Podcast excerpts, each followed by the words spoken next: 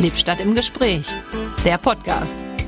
Hier gibt's Stimmen aus der Stadt, Themen aus Lippstadt und Umland, interessante Leute und manchmal auch einfach nur Unterhaltung. Ausgabe heute mit einer Folge aus dem Biergarten und wir sitzen hier in der Lippstädter Biergartenkneipe Karwinkel und mir gegenüber sitzen zwei Künstler, Künstlerpärchen, Joko und Philipp. Hallo, grüß euch. Hallo. Hallöchen. Ja, es geht um Kunst. Es geht um eine ganz bestimmte Art von Kunst. Da kommen wir noch ausführlich drauf. Aber zuerst wollen wir natürlich die beiden ein bisschen kennenlernen und Ladies First natürlich. Joko, ich habe das gerade so ein bisschen im Vorgespräch erfahren. Äh, du bist tatsächlich, wenn man so will, Lippstädterin, ne? Ich bin fast Lippstädterin. Ich komme aus Rixbeck. Mhm. Bist dann da aber nicht geblieben, sondern hast welchen Weg eingeschlagen? Ähm, ich bin erst nach Soest gezogen für eineinhalb Jahre habe da studiert. Und dann bin ich nach Hamburg gezogen. Dann habe ich kurz ein Jahr in Amerika gewohnt. Dann habe ich kurz ein halbes Jahr in London gewohnt. Und dann bin ich nach Berlin gezogen und dann wieder zurück. Das klingt schon viel gereist für relativ junges Alter. Dann wollen wir den Herrn daneben mal fragen, ob der auch so eine bewegte Geschichte hat. Ich weiß jetzt aus dem Vorgespräch, aus Lippstadt war er nicht. Ja, genau. Also ich bin ähm, geboren in Oelde, bin dann von Herford über Bielefeld weitergezogen, bis ich 15 war und bin dann dank meiner Mutter nach Lippstadt gekommen. Und hier habe ich gewohnt, bis ich mein Abitur abgeschlossen habe und bin dann nach Hannover gegangen, habe mein Kunststudium absolviert und nach dem Studium bin ich wieder zurück nach Lippstadt gekommen. Kann man das so sagen, dass ihr beide passionierte Künstler seid, dass das euer Ding ist? Viel gereist, viel unterwegs, habe ich ja schon mitgekriegt. Ich würde sagen, ja. Ähm, ich hatte keine andere Wahl. Warum? Ich bin durch mein Mathe, war immer schwierig für mich und ich konnte es nicht richtig greifen, weil es nicht so, ja, keine räumliche Wahrnehmung, es ging nicht so viel um räumliche Wahrnehmung. Und deswegen, ich habe mich schon immer für Kunst interessiert, schon seitdem ich denken kann und beschäftige mich auch seitdem damit. Und dadurch, dass ich halt auch Graffiti male, seitdem ich acht bin, hat mir das so quasi den Weg geebnet. Das mit dem Graffiti, da gehe ich noch mal kurz rüber, Joko. War Graffiti bei dir auch ganz früh ein Ding? Nein, überhaupt nicht. Ähm, ich habe eigentlich früher nur mit Bleistift gezeichnet und viel schwarz-weiß. Und ähm, dann bin ich irgendwann in so ganz freie Malerei umgestiegen, ähm, viel mit Acryl gemalt. Und dann erst in Berlin kam das so, dass ich angefangen habe mit Sprühdose zu malen. Und ähm, als Philipp und ich uns dann hier wieder gesehen haben, seitdem mache ich das eigentlich professionell. Philipp, du bist schuld, dass sie jetzt auch Graffiti macht? Kann man das so sagen? Ähm, nee. Ich habe tatsächlich von einem Bekannten erfahren, dass eine Frau zurückgezogen ist nach Lippstadt, die vorhat, in Lippstadt großflächig Wände zu gestalten. Und das hat nur einen Tag gedauert, bis ich herausgefunden habe, wer es ist. Ja, und dann habe ich doch mal ganz freundlich nachgefragt. Kam das schon über einen Kunstverein? Nein. Also es kam nicht über den Kunstverein. Äh, die, die, Verbindung oder die, der Kontakt kam nicht über den Kunstverein, obwohl wir uns dann relativ früh da auch wieder getroffen haben. Regelmäßig dann auch. Ja. ja. Äh, Joko, du hast für den Kunstverein schon gearbeitet? Äh, ja, für die Malschule, also in Lippstadt auch erst. Ich war vorher nicht im Kunstverein, in keinem anderen. Äh, erst seit wir oder seit ich in Lippstadt bin und da habe ich dann öfter auch schon für die Malschule gearbeitet oder auch ähm, bei den Ausstellungen mitgeholfen verschiedene künstlerische Erfahrungen. Für dich war Graffiti, glaube ich, äh, schon ne? relativ früh und auch ein ausführliches Ding. Ne? Das ist eine ganz witzige Geschichte. Als ich noch Skateboard gefahren bin, damals mit acht, ähm, gab es eine Brücke in Herford, die wir immer runtergefahren sind. Und da war ein Smiley gemalt, relativ groß, ich würde sagen so ein Quadratmeter groß. Der war komplett gelb ausgemalt und die Augen, wenn man mit Sprühdose malt und zu lange auf eine Stelle drückt, dann läuft da ein, ein, ein Tropfen runter. Und der Tropfen, also der Smiley hat gelächelt und die beiden Augen haben geweint. Das hat mich in dem Moment so fasziniert, dass ich das erste Mal war, nämlich dadurch Kontakt überhaupt mit Graffiti aufgenommen habe. Und dann ist mir das erst bewusst gewesen. Dann habe ich das wahrgenommen auf der Straße und so kam eins zum anderen.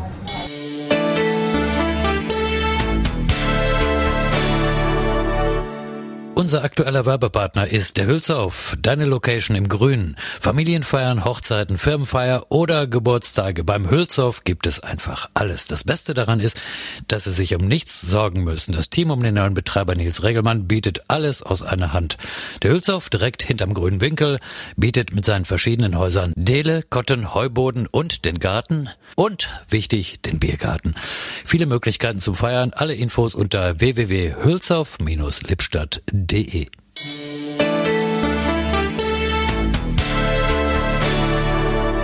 Und für dich die Bedeutung, die, was ist daran interessant? Graffiti, wieso, was, welche Richtung? Also ich bin eher so der zielorientierte Typ und man kann ähm, mit Graffiti sehr schnell viel Fläche wegmachen und es sieht trotzdem Bombe aus. okay. Ja. Motive, welche dann bevorzugte oder ist egal? Ah, ich mal total gerne Blumen und äh, Tiere. Ja, Blumen und Tiere würde ich sagen. Bei dir? Äh, mein aktueller Liebling, was ich gerne male, ist äh, eine Mischung aus futuristisch und Gorilla. Ähm, nein, also ich, ich setze meinen Fokus aktuell auf Porträts und das in einem futuristischen Stil. Mhm. Gut, dann ist jetzt die Frage, wo man was machen kann. Gucken wir mal hier vor Ort. Wir sind ja jetzt hier in Lippstadt unterwegs und äh, ein bisschen was weiß ich, habt ihr schon gemacht. Von einem bemalten Stromkasten habe ich mitgekriegt an der Südstraße. Hier hinter uns ist so ein bisschen die Wand bemalt von euch auch. Und äh, ja, äh, wie gut geht das hier vor Ort bei uns? Ähm, wir sind dabei, die Mauern zu bekämpfen. Es ist am Anfang nicht so einfach gewesen, weil wir ja keine Flächen hatten, wo wir malen konnten. Und da gibt es am Jahnplatz zwei Unterführungen, wo ich mich gegen das Gesetz hingestellt habe und da gemalt habe. Und da kam das Ordnungsamt und die Polizei und da, es war mehr, ich hatte mehr Glück als Verstand, dass dann angefragt wurde, ob wir die nicht gestalten können, nachdem ich dann erwischt worden bin. Was wurde dann aus der Anzeige? Ja, der wurde tatsächlich, ist die im Sande verlaufen, weil durch den Streetworker hatten wir das Glück, dass es von der Polizei quasi nur ein Entschuldigungsschreiben gab für die Staatsanwälte. Dann war es gut. Ja, wir haben ja auch versichert, dass wir es verschönern und das haben wir auch getan. Genau, da ist jetzt eine interessante Frage hinter.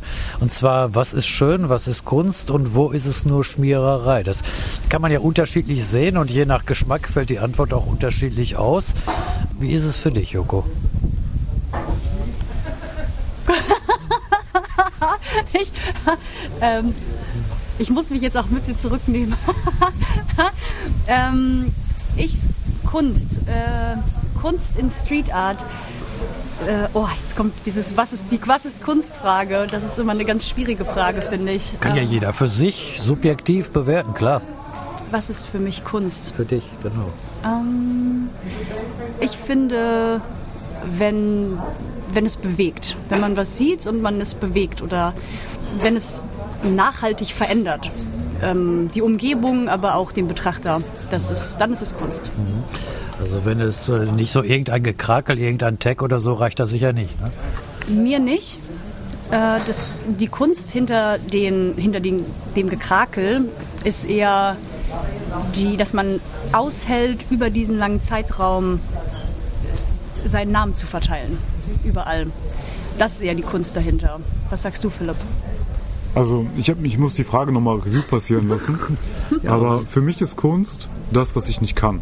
Und viele Leute können Sachen extrem gut und ich finde, was zu beherrschen, was ich nicht beherrsche, ist für mich ein Kunstwerk an sich. Ne? Ob jemand gut Haare schneiden kann oder ob jemand ein gutes Video schneiden kann oder ob jemand dekorieren kann. Solange er was tut, wo ich mir denke, oh Mann, wie hat er das gemacht, ist das für mich schon sehr künstlerisch wertvoll. Ne? Das ist der handwerkliche Aspekt, ne? Dann siehst du das ja auch als Kunsthandwerk vom Machen, nicht von der Idee, weil wenn etwas bewegt, ist vielleicht die Form der Ausführung, aber es ist eher eine emotionale Geschichte und hier sehe ich eher einen handwerklichen Aspekt. Ja, schon. Auch ähm, Graffiti ist auch nur ein Handwerk, weil wir benutzen Sprühdosen statt Pinsel. Wir haben Gott sei Dank durchs Internet und dafür, dass wir im 2023 leben, die Möglichkeit, das alles schon jemand mal gemacht hat. Deswegen ist es uns sehr einfach, dass man auch sagt, okay, wir können was Fotorealistisches malen, weil es ist vorgelebt worden. Ne? Wenn man da betrachtet, dass wir ungefähr 2000 Jahre gebraucht haben, um einen gegenständlichen Baum zu zeichnen, was heute jeder Achtklässler lernen kann, wo viele Jahre für gebraucht worden sind. Ne? Das Beispiel von Verrocchio und Da Vinci ist, dass Da Vinci mal bei Verrocchio über die Schulter geschaut hat und er auf einmal viel besser Engel malen konnte, also Da Vinci. Und deswegen hat Verrocchio irgendwann seinen Pinsel hingelegt, wo er gesagt hat, ey, du malst jetzt so gute Engel, aber das konnte er nur, weil er sich das abgucken konnte bei ihm, bei seinem Lehrer. Ne? Also das im Grunde gibt es immer Vorläufer, man lernt irgendwo. Ne?